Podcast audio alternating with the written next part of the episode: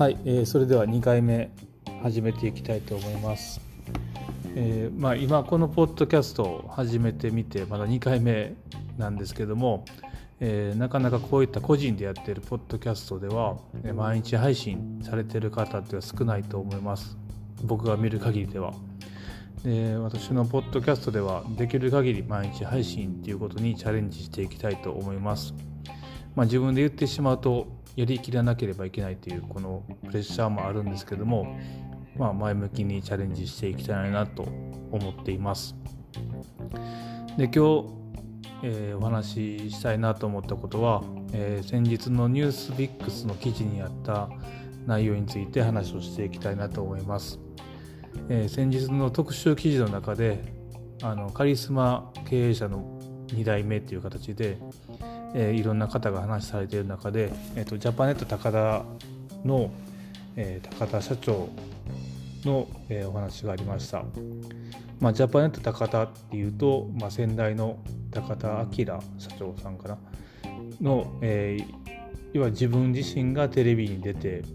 自分自身が、えーいろんなこうテレビをの中からいろんなことを伝えて物を売っていくっていうスタイルを、確立してジャパネット高田っていう会社をあそこまで大きくしたという方です。で息子さんの方は、えーまあ、相反して、まあ、裏方というかああいったテレビに自分自身が出るのではなくて、まあ、できる限り若い世代を育てていって会社を大きくしていこうと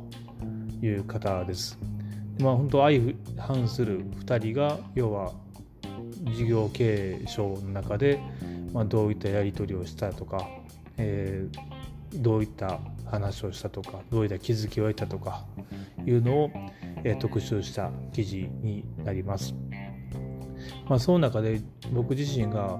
あなるほどなというか気づきを得たっていうのが、えー高田今の社長が、えー前社長から要は仕事のやり取りの中で、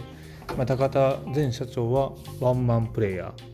自分自身がもう全部決めるんだというスタイルで仕事を進めるんだと。でそこで、まあ、息子さんの、えー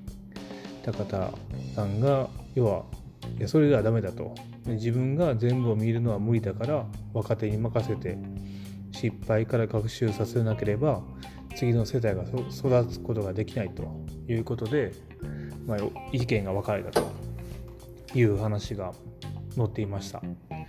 でそれを見た時にまず自分私自身が要は全部を見るのは無理だからとかいうことではなくて若手に任せてし若手に仕事を任せることができてるのかなと改めて思いました。で私はまあ中小企業にまあ勤めていて、まあ、一応管理者っていう立場なんですけどもどうしてもやっぱり、えーまあ自分自身が若手に任せきれてなくて、まあ、結局しわ寄せをこっちに回っていくような形で、まあ、自分自身が全部やってしまうと。でもそれはしわ寄せが寄ってきてるんではなくて、まあ、この記事読んで思ったことは、まあ、自分自身が若手に任せきれてないことが結局自分自身に考えてるか返ってきてるだけだなと思いました。任せきるっていうのは本当難しいところはあるし自分自身もっとこうその子が失敗してするのが要はなんていうか失敗するのを恐れるわけじゃないんですけども失敗させないようにできるだけ成功してもらえるようにサポートしすぎなのかなと。で最終的にはまあ結局やりきれずにこっちが全てをやってしまうっていうなんかあんまりいい循環に回っていないなとで、まあ、結果やっぱりここ数年見ても次の世代が育育っていないっていうのはあの会社としても課題の一つに残ってしまっているんですけども課題の一つではあるんですけどもやっぱりそういうことがあ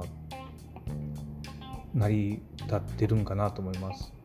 やっぱりその仕事を任せるっていうことを一つ一つやっていってもちろん成功や失敗やってあると思うんですけど、まあ、失敗してもいいからと。そこまで腹を決めて渡してあげると。もちろん失敗の責任は取ってあげないといけないと思うんですけど自分自身がそこまで相手を信じて任せていくっていうことをしていかないといけないなと。特に今から先これからの世代が重要な役割を担っていくと思いますんでそういったこともやっていかないといけないなっていうふうに感じました。まあ、本当なかなか自分自身が至らないんで任せることってなかなかできないんですけどもまあ一つ一つ任せることをやっていきたいなと思います。今日は以上です。